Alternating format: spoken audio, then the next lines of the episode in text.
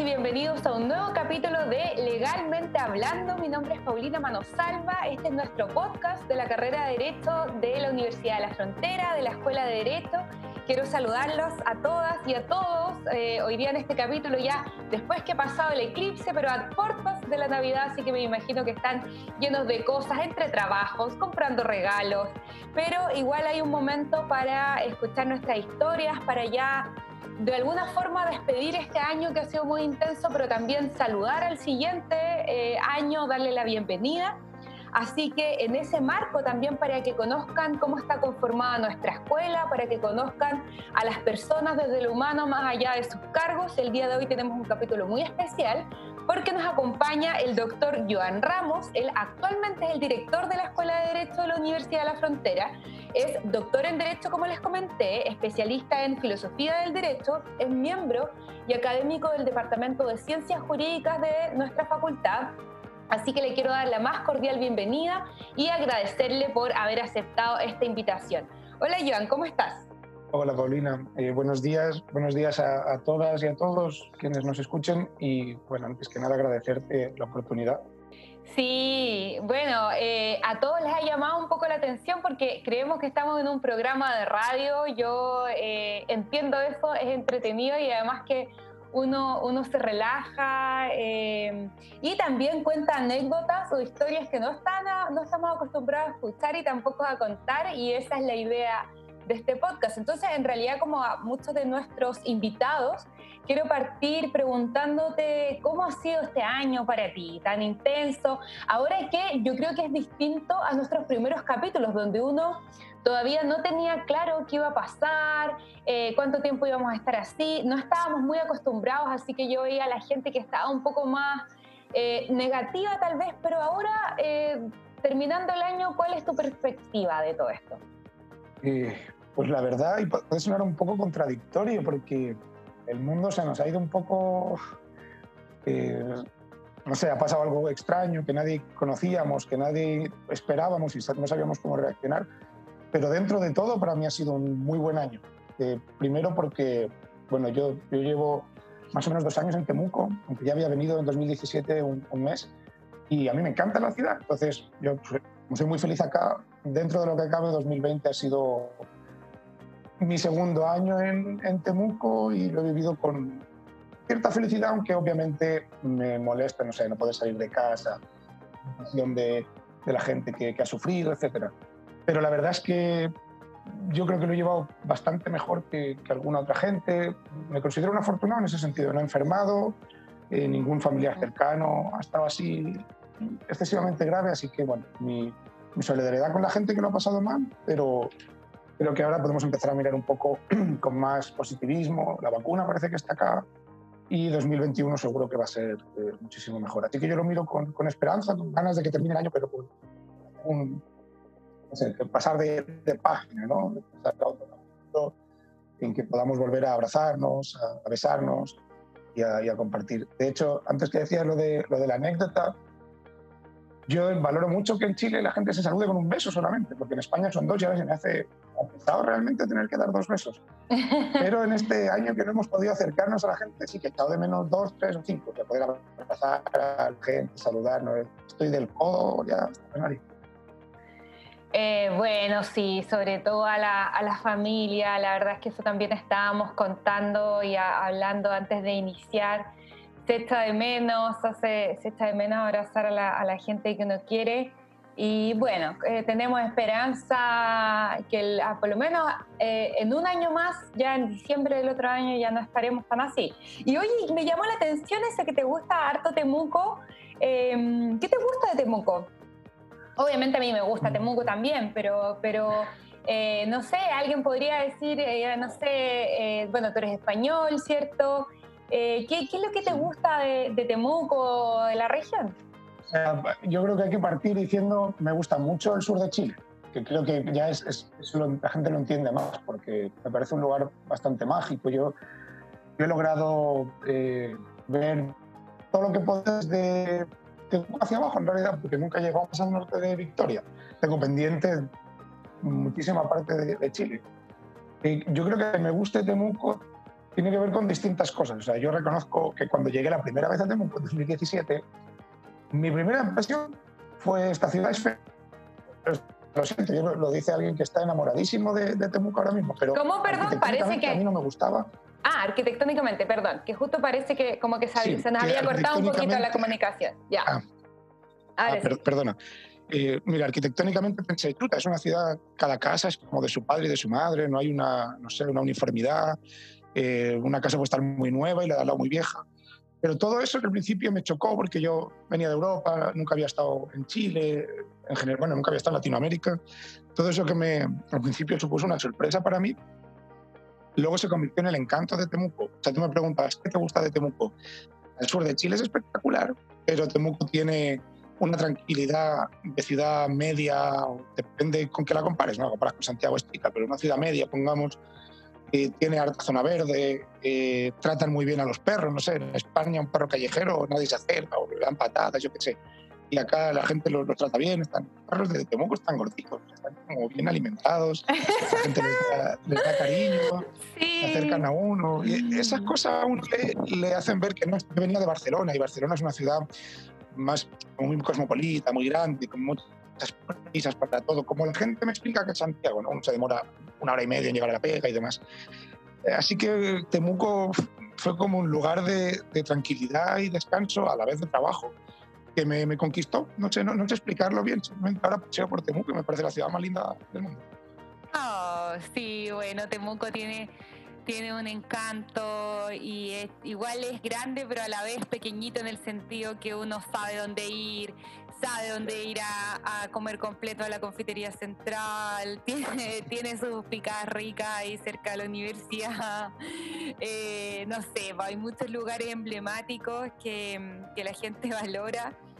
Eh, y que bueno, esperamos también que, permanezcan y estén cuando volvamos, volvamos de, esta pandemia. Así que qué bueno escuchar eso de un extranjero y lo de los perritos, ¿verdad? Porque igual tengo amigos que son de afuera y sobre todo les llama la atención que hay tantos perritos en la, en la calle porque en Europa no se ven, la verdad, no, no hay. No, no. Y, mm, y me alegro. sí, son simpáticos. A mí no, me ladró ni me tocó nunca un perro callejero en, en Temuco. Yo me acerco, los sacaría. De hecho, estuve a punto de llevarme unos cuantos a casa, pues, pena. Bueno, sí, yo me yo hice lo mismo y, lo hice de hecho y una de mis perritas que nosotros decimos que esa es la perra más buena del mundo es una perrita igual que, que recogimos y uno y uno les tiene cariño, así que bueno, eh, eh, es algo, algo, cosas bonitas de, nuestra ciudad. Oye, mm, y, bueno, tú eres español. Aquí ya viene la otra pregunta, yo creo que viene de, cajón un poco, que, o que nuestros estudiantes estarán preguntando, bueno, ¿y cómo terminaste en Temuco? Porque como tú decías al principio, eh, no conocías Latinoamérica. para, para los españoles, yo sé, Chile, y más el sur de Chile, es realmente el fin del mundo. Entonces, ¿cómo, cómo terminaste aquí? Pues yo llevo queriendo venir a, la UFRO desde 2017, que es el año en que me doctoré, porque yo conocía a, la profesora Sulan Wong, que ahora es directora de Departamento de, Ciencias Jurídicas. Conocí porque su director de tesis y mi tutor de tesis, que no son lo mismo, pero prácticamente eh, eran la misma persona.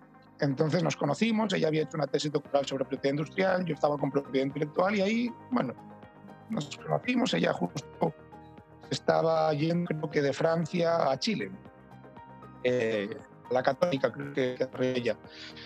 Entonces me empezó a hablar de Chile, que bueno, que había estas universidades, las, del, las del Cruz, que no sé qué, tal.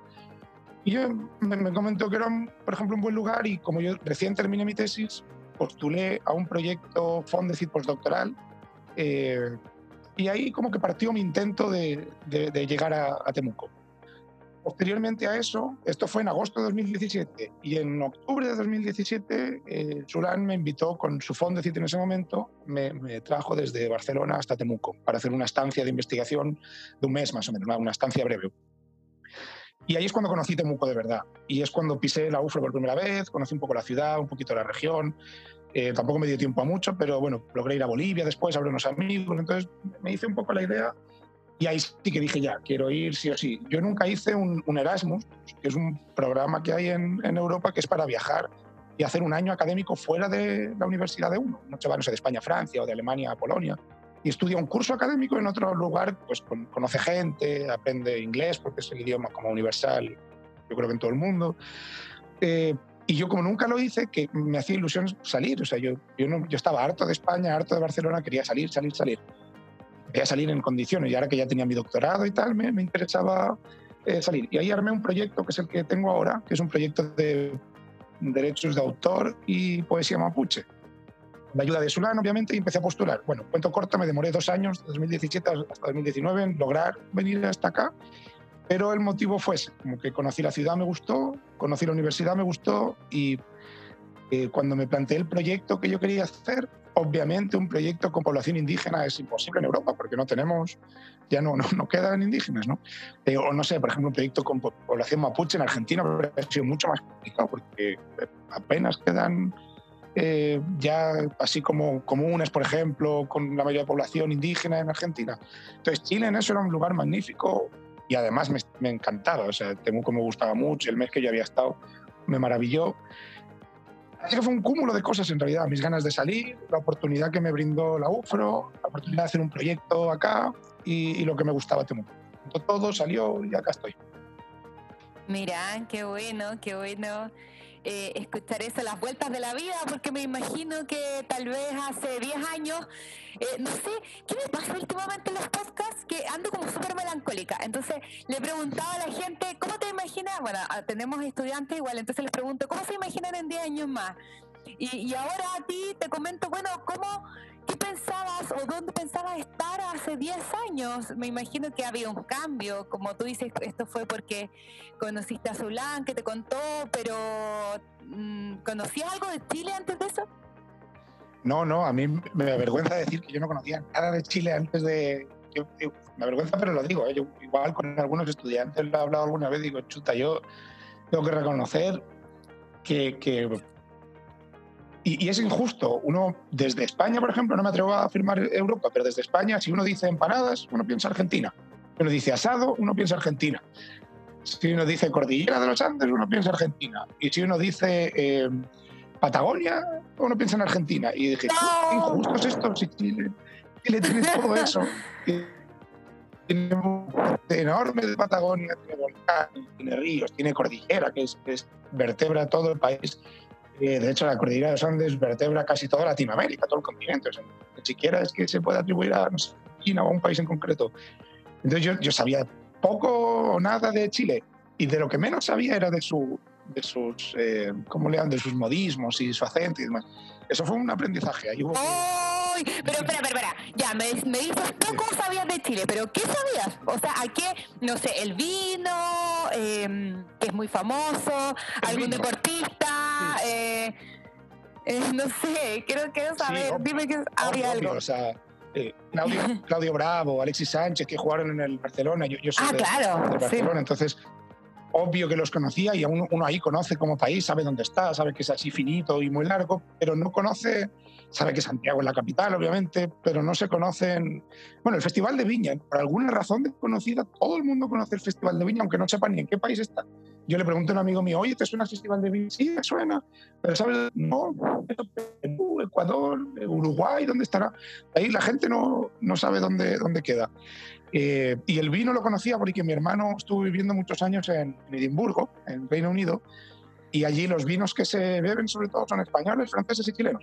Y por alguna razón desconocida, los chilenos tienen, son los, el otro día lo leía justo en la BBC, los vinos chilenos son los preferidos de los británicos. Más se compran. Tienen una relación calidad-precio bastante mejor que los vinos españoles o los franceses. Son muy buenos. Entonces, mm, eso sí me, sonaba, pero no sabía hasta qué punto eran buenos. Entonces, decías lo de la anécdota, me, no me preguntaste por hace 10 años, ahora te, ahora te contesto, pero una, anécdota es que yo descubrí la cepa carmenera acá. cuando vine en 2017 ah. dije, chuta, acá en España, por ejemplo, los vinos no se distinguen tanto por la cepa, sino por la región. España tiene como distintas regiones de vinos y luego se mezclan uvas. Puede ser uva eh, ah.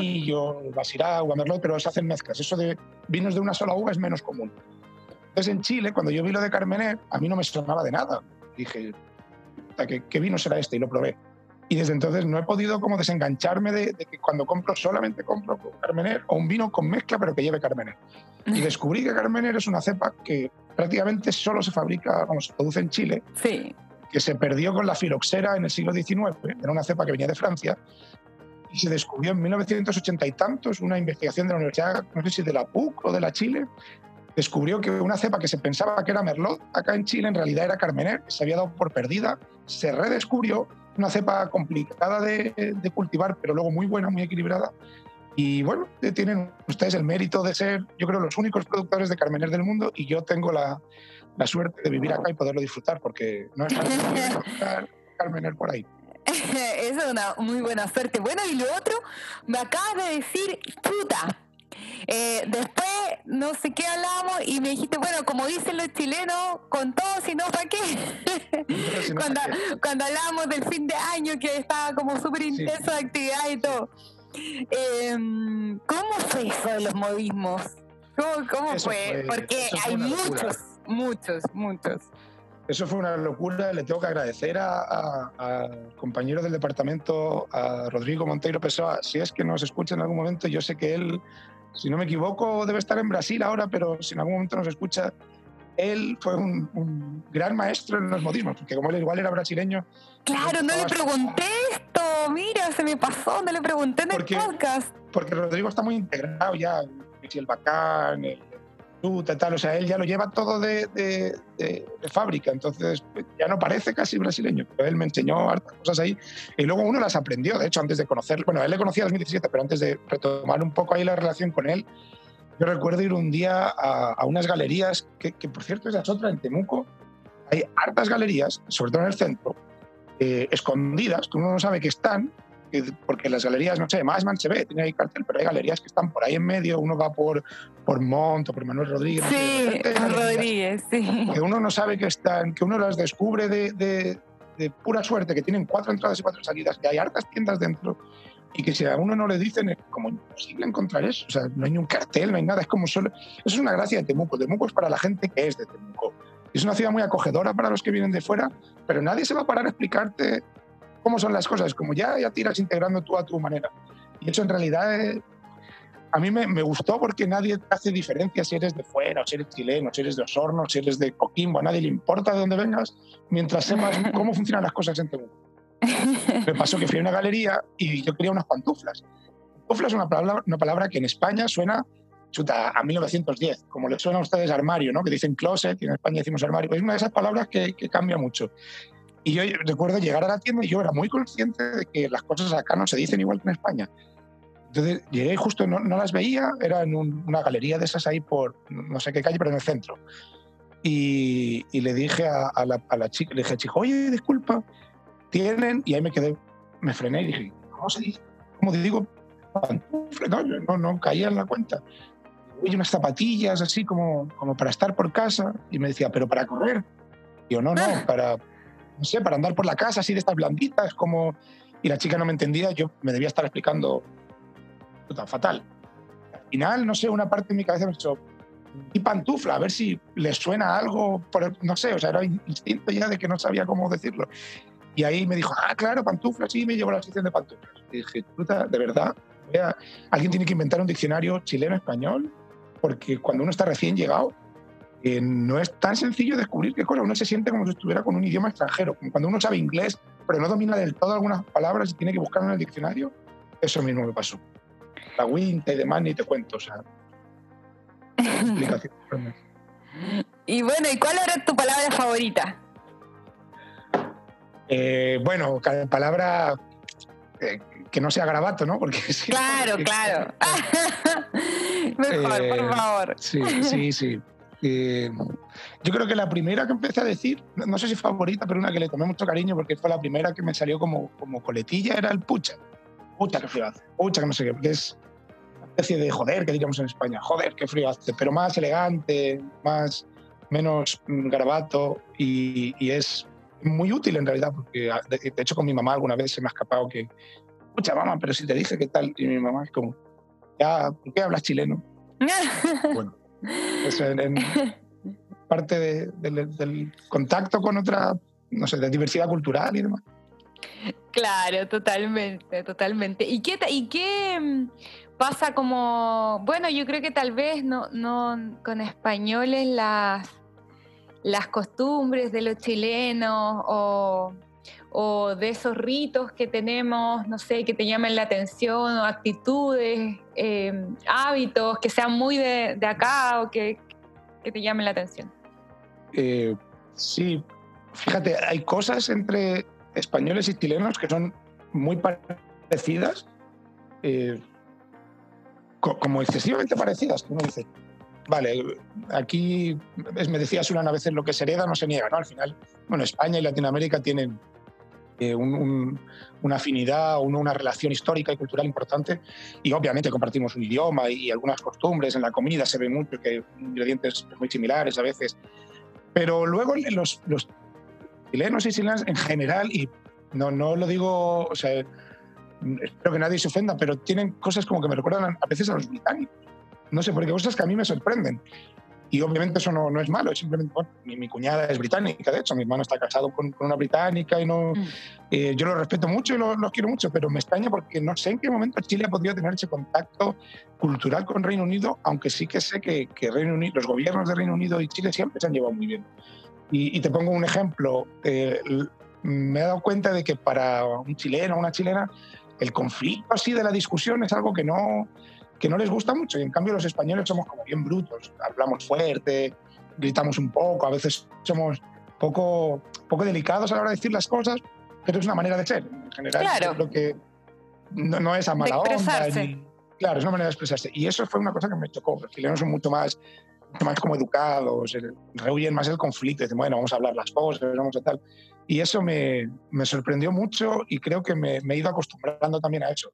Ahora a veces escucho a, mi polola hablar así un poco, que ella es española también, un poco de repente como bravo, ¿no? Como bruto, así un poco fuerte, y digo, chuta, que qué, bruto me suena eso, qué bestia, ¿no? Como no, te, no te integraste lo suficiente. O sea, eso acá en Chile va a sonar como muy, muy mala onda, no sé qué. Me lo dice a mí, a mí no me importa, pero, pero eso sí me, me sorprendió. Claro, pero tú ya te vas dando cuenta como de esas diferencias, digamos, culturales finalmente. Sí, sí, exacto, exacto. ¿no? Y a mí eso en el fondo me gusta porque, o sea, depende en qué momento, ¿no? Pero la gente, yo me he sentido muy bien tratado en Temuco. Ha sido agradable, no, no he tenido nunca problemas o, sea, o no más problemas que cualquier otra persona de, Temuco. Y, en eso estoy como muy agradecido. Yo, en general, los chilenos y chilenas que me he encontrado han sido gente eh, muy, que me ha hecho sentirme muy integrado en el país. Y eso lo, lo agradezco mucho. Puta, qué bueno, qué bueno escuchar eso porque, mm, porque somos parte de una región diversa, intercultural. Eh, y es bueno, es bueno saber eso. por lo menos a mí me alegra mucho, además de nuestra universidad, em, siempre tiene como esta característica también de integrar y, de aceptar diversos tipos de personas, pensamientos políticos, eh, capacidades, o, etc. Así que bueno, y ahora ya eh, cambiando de tema, ¿cómo ¿Cómo, cómo es este eh, Joan estudiante? Porque bueno, todos los, nuestros estudiantes, nuestras y nuestros estudiantes, te conocen como profesor, ¿cierto? Pero ¿cómo fue para ti estudiar Derecho en España, me imagino? Igual tenemos muchos, muchos ramos similares. Em, ¿cómo, ¿Cómo fue para ti la experiencia universitaria? Eh, pues mire, yo, estudié en Barcelona, en una universidad pública que bueno, se llama así Universidad de Barcelona, que es, bien antigua, tiene como 500 años. Eh, y reconozco que empecé derecho, o sea, yo tenía tres o cuatro carreras en la cabeza. Me gustaba periodismo, psicología, derecho, historia, luego igual filología eh, hispánica me gustaba, o sea, tenía como varias, varias ideas. me gustaba mucho la Universidad de Barcelona, que me quedaba relativamente cerca de casa, con 20 minutitos así en tranvía, en transporte público podía estar. Y al final me decidí por esa, eh, con la nota de, la puntuación que tenía como de la PSU y demás me, me, alcanzaba bien, pero tampoco como con mucho convencimiento. O sea, derecho, me, yo creo que me entró en la mente por mis papás, porque yo siempre he sido muy alegón, le dicen ustedes, ¿no? Yo como que alegaba y mi papá me decía algo y yo, no, pero esto, lo otro. Y entonces al final mi papá me decían, oye, hijo, abogado, te abogado y como déjame en paz, ¿no? Abogado y voy a discutir. Y, entonces ahí me, no sé, me entró la idea de, yo abogado, capaz que no estaría mal. Pero luego cambió mucho la percepción que yo tenía de lo que finalmente hice. Porque yo entré a Derecho, pues como cualquier estudiante, ¿no? con mucha ilusión, descubrí que me gustaba, eso sí es cierto, yo no pensaba que me fuera a gustar tanto, descubrí que era muy útil porque yo creo que a todo el mundo se le debería enseñar un poquito de Derecho, un poquito nada más. Y, y bueno, yo sé que eh, tú, Paulina, te, dedicas más al, derecho privado, pero yo les enseñaría a la gente de cualquier ramo, digamos, de la educación mundial, un poquito de derecho como del Estado, que supieran cómo funciona el Estado, porque creo que eso nos hace mejores ciudadanos, luego nos hace entender pues, cómo funciona nuestro sistema político, nuestro sistema jurídico, qué derechos y obligaciones creemos que podemos tener como, como ciudadanos en, el territorio. No, ya no hace falta aprender de derecho civil o derecho mercantil o derecho laboral, pero sí saber un poco cómo funciona, un poquito como derecho constitucional o ciencia política, algo así. Y esa parte me interesó harto y es lo que me fue derivando hacia la filosofía del derecho, que, que, aunaba dos de mis pasiones en ese momento, la filosofía que me encantaba, que me había gustado siempre, y el derecho que había descubierto que también me gustaba mi, experiencia como estudiante fue buena, pero en la relación con la carrera, digamos, fue intensa, porque yo terminé la carrera, eran cinco años y yo la terminé en cuatro. Eh, no, no porque, no sé, no por nada, en realidad fue que empecé a tomar electivos, los electivos contaban a nivel curricular y cuando me quise dar cuenta, yo tomaba los electivos por interés, me gustaban. Cuando me quise dar cuenta dije, chuta, si en tercero de carrera tomo un par de asignaturas más y en cuarto también termino y no tengo que esperarme a quinto. Y eso es, luego me ha servido como para poder decir, bueno, soy una persona relativamente joven, pero que he ido cumpliendo mis etapas. Puede terminar la carrera a los 22 años, el magíster a los 23 y el doctorado a los 27, 28. Eh, está bastante bien, o sea, cumplir como, como esas etapas. Eh, así que fue como súper grata porque me ayudó a la experiencia como estudiante, porque me ayudó a irme definiendo en, en lo que a mí me gustaba. O sea, no sé, tengo muy buenos recuerdos, de hecho, de, de mi carrera, de, ser estudiante, también hay que reconocer que yo tenía un horario fantástico. Yo hacía clase como de 10 a 2 cada día y cuatro horas al día y el resto del tiempo dedicaba a estudiar una parte y luego a divertirme, a descansar, a leer, a ir al cine. O sea, creo que fue de las etapas más felices de mi vida. Sí, a la playa igual en Barcelona, ¿o no? Sí, sí, obvio, obvio. De todas maneras.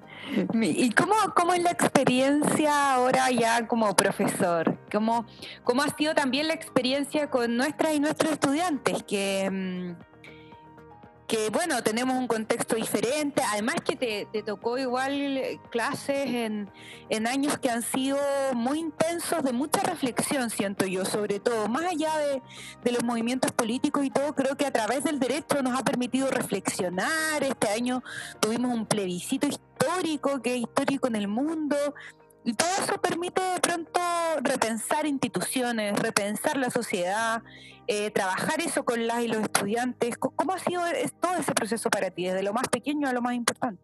Pues mira, la verdad es que como profesor yo creo que, o sea, yo nunca de pequeño me había planteado, de, joven, digamos, nunca me había planteado ser profesor, nunca me llamó la atención. Si, si me metí en la academia, hice el doctorado es porque a mí me gustó mucho investigar y por eso aprovecho a a darle un poquito de, publicidad a esta iniciativa que tú conoces bien y, a mí me ha llegado ahora de, unas jornadas eh, sobre investigación en pregrado. Me parece súper interesante porque a mí lo que me apasionó de la universidad es que era un espacio donde yo podía investigar y a la vez vivir, ¿no? Uno necesita tener un trabajo, necesita tener una remuneración y, vivir y mantener pues, a su familia, su casa y demás. Eh, y yo pensaba, para mí por investigar, que es ponerme a leer, estudiar y escribir. ninguna empresa yo creo me va a pagar por eso. Salvo una universidad, ¿no? En España las universidades públicas son las que tienen más, más poder y más... Eh, son las mejores, digamos. Entonces, eso me llevó a ser profesor, pero en el fondo, creo que algo de vocación debía haber, porque yo en segundo de carrera ya había una cosa que se llamaba, eh, como si fueran unos ayudantes, unos estudiantes guía, unos estudiantes ayudantes, le llamaban lectores digamos, le llamaban ayudante lector, que lo que hacíamos era ayudar a alumnos, estudiantes de cursos inferiores, a trabajar con textos de filosofía del derecho, de teoría del derecho. Son textos complejos y como para... Era voluntario totalmente, tanto para ellos como para nosotros, pero era una, manera de trabajar junto con académicos y reforzar eh, el aprendizaje de los de primero y el aprendizaje de los de tercero, cuarto, quinto. Y yo partí con esto desde segundo y a mí me daba una vergüenza terrible tenerme que poner delante de estudiantes, no sé, 30 estudiantes de primero y yo siendo estudiante de segundo. Yo no me sentía ni preparado, ni seguro, ni, ni nada. Pero eso me fue curtiendo un poco y ahora, hombre, siempre mm, uno tiene ciertos nervios, a lo mejor el primer día de clase, pero ahora me, me apetece, me encanta, tengo muchísimas ganas de volver a estar con los estudiantes en el aula, verlos. No, no, digo tocarlos, pero poder, poder estar cerca ¿no? y tener esa cercanía, esa, esa manera. Y reconozco que tenía mucho miedo al venir a Chile de cómo iban a ser eh, los estudiantes, porque, bueno, lo que hemos hablado, no es otro país, con otra cultura, otra manera de hacer. Yo no sabía cómo se iban a comportar. Yo tengo que decir que estoy encantado, los he visto mucho más respetuosos que los de, que los de España y, y como muy educados. Eh, bueno, algunos tienen más voluntariedad en unas clases que otras, obviamente, porque todos tenemos nuestros intereses y a uno no puede no interesarle civil o constitucional o, o filosofía o economía pero en general mi, mi experiencia ha sido muy buena y la, la, el, el, tema que hablabas del plebiscito y todo el estallido, yo sinceramente lo he visto como una oportunidad para, o sea, tanto para el país como para mí. A mí en mis ramos me ha servido de mucho. justo he tenido que hacer economía y marco jurídico de economía de mercado y, y yo creo que entroncaba mucho con eso, porque parte de los problemas eh, o de, los reclamos de la sociedad chilena han tenido que ver, yo creo, con un sistema económico que en ocasiones ha primado otras cosas por encima de las personas. Entonces, la reacción ante eso ha sido para mí muy interesante desde el punto de vista jurídico-político y luego desde el punto de vista eh, social. Y yo le decía a mis estudiantes, no minusvaloren lo que han conseguido. En España hubo un estallido parecido, no tan bestia a lo mejor, pero parecido. Igual duró harto tiempo, y jamás conseguimos una nueva constitución. Y eso es un logro, yo creo, de todos y todas los que salieron o salimos eh, y, y, a manifestarse pacíficamente y dijeron, oigan, eh, queremos un, una gestión diferente de, del país. Eh, yo creo que es interesantísimo haber vivido este momento. Esto se estudiará en los libros de historia del futuro. Sí, tantos momentos, estoy totalmente de acuerdo contigo, y, y tantos momentos eh, importantes para lo social, bueno, para los derechos de las mujeres también, el feminismo.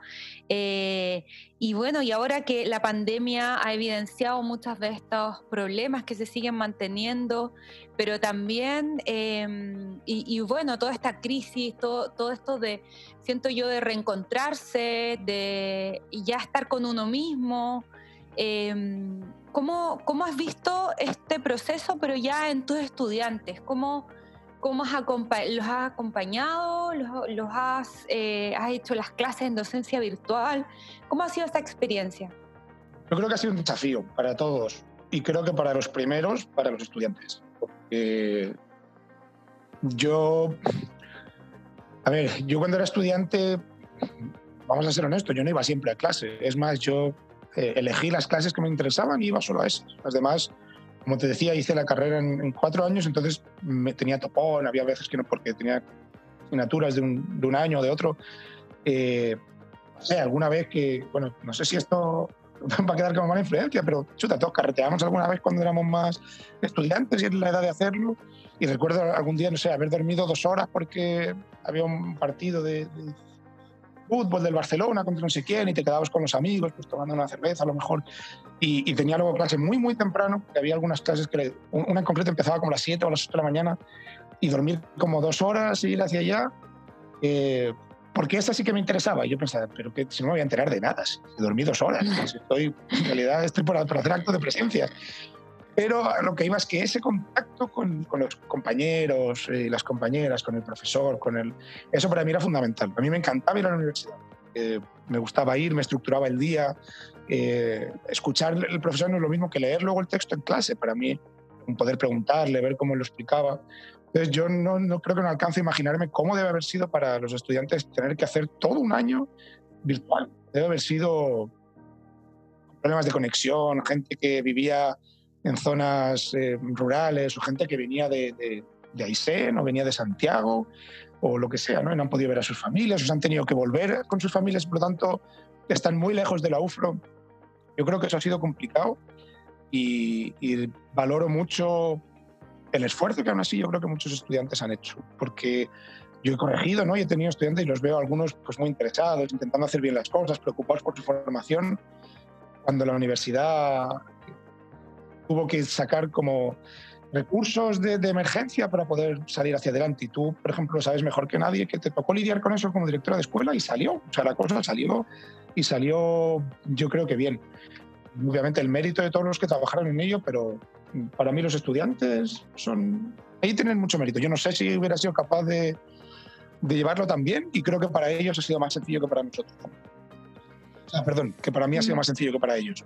Eso, claro, sí, sí, totalmente. Em, y uno lo ve ahora a fin de año, igual, no sé si te pasa, yo los veo un poco más acostumbrados, pero obviamente em, yo creo que sigue siendo complejo y tal vez como hablábamos antes, que después nos van a estudiar en los libros de historia, o sea, estos años, vivir esta experiencia que han tenido muchos desafíos, sobre todo para, para nuestras y nuestros estudiantes.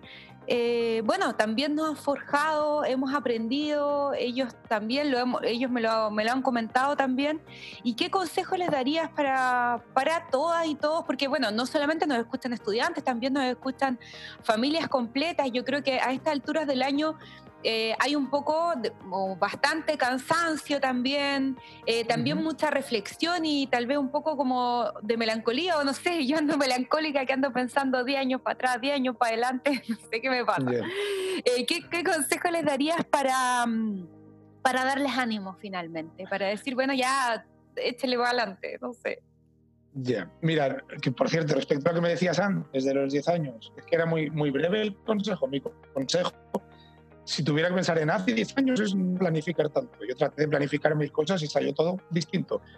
Mejor en algunas cosas, a lo mejor podía haber salido mejor en otras, pero yo con 22, como decías tú antes, hace 10 años, eh, pensaba, no, voy a hacer esto, voy a acabar la carrera y no sé, y tendré a lo mejor una pareja y me caso, tengo hijos y hago esto y me compro una casa o, hago un viaje. Eh, chuta, 10 años después estoy en Chile y mm, yo no sabía ni qué había en Chile antes, ¿no? Lo que te decía, yo no conocía ni, ni, ni que, no sé, la empanada de pino o algo así. Entonces, la vida da muchas vueltas. Mi consejo es que, la gente disfrute, los, los estudiantes, las familias que traten de vivir un poco en el día a día y sin planificar tanto. Ahora bien, de cara a lo que viene, eso pensando hacia atrás, de cara a lo que viene, eh, mi consejo a todo el mundo, disfrutemos el verano, disfrutemos febrero con seguridad, con las medidas, pero creo que todos lo necesitamos. Eh, hemos trabajado harto este año, todo el mundo, todos hemos, hemos, llevado una carga de trabajo extra, las familias, por la situación que han vivido, gente que ha perdido recursos, eh, gente que ha perdido la pega, locales que han cerrado. Eh, yo tengo amigos en, en Temuco que, que, están pasándolo mal por, por el, porque el bar cierra, porque la tiendita tal. y yo llevo solo dos años acá, entonces me imagino que todo el mundo debe estar viviendo situaciones un poco complejas. Así que mi recomendación es hagamos este último esfuerzo de lo que queda como de enero y descansemos mucho en febrero. Descansemos que lo que viene es mejor. O sea, es como que ya el, el pic de la montaña lo pasamos todo va a cuesta abajo, todo va mejor y como yo le digo a la gente, aunque la vacunación completa tarde mucho, en, se demore mucho en llegar, eh, por último, cuando tengamos un porcentaje de población ya vacunado, no vamos a volver a estos encierros de tres meses. Todo va a ser poquito a poquito de apertura. Así que creo que hay que mirarlo con positivismo y, pensando que, no sé, si uno no se puede bañar en un lago, a mí me encanta, no sé, el lago Colico, si uno se puede bañar en el lago Colico en febrero, ya el verano merece la pena para mí. Así que yo creo que hay que mirarlo con, optimismo. Sí, sí, totalmente hay que mirarlo con optimismo y también, eh, bueno, ya que estamos a fin de año y que hoy en día me declaro total y absolutamente melancólica o, emotiva, no sé, algo me pasa. Es la Navidad, es la Navidad, es la Navidad pensar en la familia, bueno, el fin de año, todo. Em, yo por mi parte aprovecho igual de dar el consejo de, de estos días estar más o conversar con la gente que uno quiere. No sé si a ti te pasa, pero a mí por lo menos me llena de energía. Eh, bueno, hablar por videollamada, obviamente, con, mis papás, que ya trato no hablar tanto por teléfono, sino de verlos, reírnos un poco. Em, o ya hablo con videollamada por mis, con mis amigas del colegio, entonces uno recuerda anécdotas de personas que tú sabes que te quieren y que igual siempre te van a estar para arriba, que, que te conocen realmente, entonces ese, ese es mi consejo, que, que, valoren todo lo que han hecho también y que, y que miren para atrás y digan, bueno, imagínense, pude superar este ramo a pesar que estuve ahí con los videos y que al principio no sabía y no me cargaban. y lo pasé el primer semestre, ahora ya superé y voy en este otro ramo y ya lo más probable es que lo logre. También como felicitarse un poco y darse una palmadita en la espalda a uno mismo, creo yo. Eso es como, oye, mira todo lo que he hecho, no pensé que lo iba a lograr en su momento. Obvio, yo creo que podemos estar contentos en general de que el, año salió, tanto los estudiantes, como dices tú, que sacaron el ramo y demás, como los docentes que nos encontramos de repente con que no, habíamos hecho jamás este tipo de, docencia y tuvimos que adaptarnos entre unos y otros y con cierta comprensión y, flexibilidad, ha salido. Yo creo que lo que decías tú lo resume perfectamente. Podemos felicitarnos y podemos darnos una palmadita en la espalda y decir ya, 2020 eh, nos fastidió, pero ahí quedó, lo superamos, nos quedan cuánto, estamos hoy a día 17, nos quedan... 14 días. No lo digas, no lo digas. 14 días de 2020 y podemos mirar un 2021 con, con más felicidad. Eh, lo que decías de, de, las videollamadas, con, yo tengo que reconocer en eso. O sea, genial, ¿eh? Yo me encanta ver a mi mamá y tal, pero ya se me queda corto. Yo, por ejemplo, digo a mi mamá, mamá, tienes que venirte. Ya deja de, dejemos las videollamadas por Zoom o por WhatsApp o lo que sea, porque ya no me es suficiente. Yo necesito eh, bueno, y te lo decía, ¿no? Llevo un año sin ver a mi familia y tal, y empiezo a necesitar mm, tocarlos ya. Ya se me hace insuficiente verlos por la pantalla, así que en cuanto ellos puedan, los voy a traer para acá, para Chile, que se, no sé, que se queden un mes aquí conmigo o algo y disfrutarlos. Sí, bueno, es algo que hablamos y que también yo lo hablo con los estudiantes, o sea, muchas veces no lo conversamos tanto, pero eh, tal vez varios de los problemas que ellos han tenido de no ver a su familia, a sus seres queridos, también los han tenido muchos de sus profesoras y profesores, que, em, y yo lo he conversado con ellos, que todos tenemos, o sea, siempre hablamos de una empatía igual que sea para todos, no ha sido un año difícil, ha sido un año difícil para todos, bueno, yo igual espero tampoco, imagínate que hablábamos hace poco, recién, que yo estando en Chile, yo pensaba ver justo a mis papás en marzo que viven en la Patagonia, y resulta que justo vino todo esto de la pandemia y todavía no los puedo ver y no, los veía desde octubre del año pasado. Entonces, claro, es difícil, no, no se hace suficiente, pero, pero también tratamos de concentrarnos en que, bueno, en que estamos sanos, los que pueden, eh, eh, y esperamos pronto también abrazar a nuestros seres queridos, principalmente los que tenemos la fortuna de tener a nuestros papás eh, vivos y, sanos, ¿cierto? Eh, y poder acompañarlos. Así que en ese sentido, muchos de, los problemas yo creo los estamos viviendo todos. Y también buscamos como el cariño y el ánimo en las mismas cosas, en las llamadas, en los pequeños triunfos. En estar un poco contentos por, bueno, con la comida rica, nos hemos puesto cocineros, pan amasado y cosas así. Ahora que llovió, oh, yo volví ah, a eso. Sí, bueno, un poquito, un poquito. Tú sabes que aquí los sureños, no sé si lo has visto, pero son buenos para cocinar. Sí, yo te iba a decir, me encantan las eh, tortillas al rescoldo, por cierto, que las descubrí un día sin, sin saber ni qué era. Estaba yendo yo a Panquipulli, me parece, ¿no? La verdad que Ah, oh, es que ahí venden unas maravillosas. sí. En un, en un, puestecito así al lado de carretera vi tortillas. Y yo pensaba, porque la tortilla en España es la tortilla de papas, digamos, la tortilla española, o una omelette, que es la tortilla francesa, que llamamos nosotros, ¿no? Entonces de repente digo, oye, pues vamos a probar qué es eso la tortilla, pensé que sería con huevo y demás. Y veo que no, que era, era como un pan magnífico, buenísimo, y, y, me lo hicieron ahí en el momento, estaba recién saliendo, lo, lo, le quitaron como la ceniza tal. No, no he perdido oportunidades cada vez que puedo con un poco de queso o con mantequilla, es absolutamente un manjar. Sí, sí, qué bueno que disfrute de, la gastronomía. Yo creo que todos en pandemia hemos, hemos disfrutado harto, harto de eso, de aprender un poquito a cocinar y pan amasado. hemos engordado todos. Sí, bueno. Todos un poquito. Totalmente. Había, había que te crear resistencia al virus, ¿cierto? Exacto, exacto. bueno, y, y además de de cocinar, eh, de estudiar, de encontrarnos en los videos Zoom. La verdad es que este podcast em, tiene esa finalidad, primero que conozcan, bueno, que te conozcan a ti, sobre todo igual nuestros estudiantes de primer año, que, o los de segundo, que tal vez todavía no te conocen ni siquiera por Zoom, o, o, los que van a entrar igual el próximo año, y también eh, como acompañar no solamente a nuestros estudiantes, también a sus familias. Entonces me gustaría que, les puedas enviar tal vez como el último mensajito para que les quede ahí en, en sus corazones, en sus oídos, ahí de fuerza para enfrentarse a este fin de año que, como bien decías tú, para nosotros, para el mundo académico, en realidad termina a fines de enero, ¿cierto? O sea, nos queda ahí un mes todavía, un mes y medio. Claro, porque el, y, para nuestros estudiantes que con, con, estas recalendarizaciones tienen clase y pruebas todavía en enero, o sea que, que para ellos todos vamos a tener que hacer un, como un pequeñito esfuerzo más después de Navidad para ya terminar.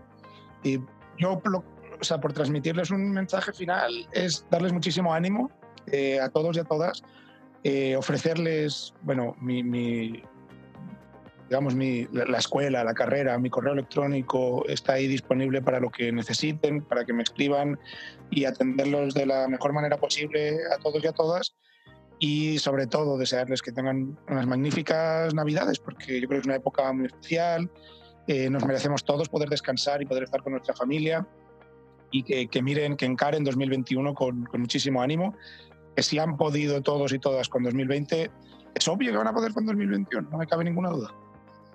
Sí, yo me, me sumo a tus palabras porque este capítulo va a salir justo antes de, de Navidad, así que quiero mandarle un abrazo grande a nuestras y nuestros oyentes, a sus familias, eh, para que disfruten esta Navidad con, yo creo que va a ser una Navidad eh, tal vez no tan enfocada en los regalos ni en lo material, de nuevo obviamente en la comida y en la compañía y en agradecer estar con la familia los que puedan y los que no, bueno, encontrar a través de la tecnología la forma de reunirnos con nuestra familia, de estar alegre y de compartir. Así que les deseo la, mejor Navidad, eh, que lo pasen muy bien y que los regalos den que disfruten mucho ese día.